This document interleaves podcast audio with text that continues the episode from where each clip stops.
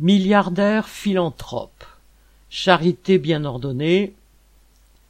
À l'occasion de la COP26, Jeff Bezos vient de promettre un don de 2 milliards d'euros et Bill Gates 315 millions d'euros pour des projets liés à la défense de l'environnement. Quant à Elon Musk, il évoque la possibilité de donner 6 milliards pour la lutte contre la faim dans le monde.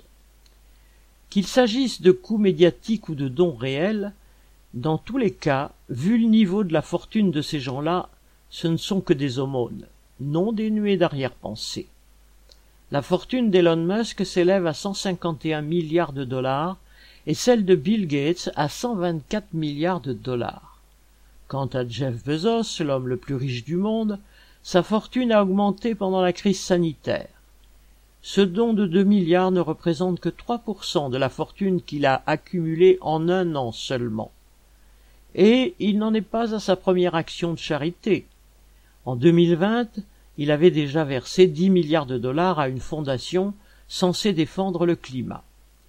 Cela ne l'a visiblement pas appauvri et pas non plus empêché de se payer un vol de quelques minutes dans l'espace en 2021 avec des conséquences sur la pollution autrement plus tangibles que ces belles paroles. Et surtout, ces philanthropes savent depuis longtemps que leurs dons rapportent des exonérations d'impôts conséquentes quand ils ne rapportent pas directement des bénéfices.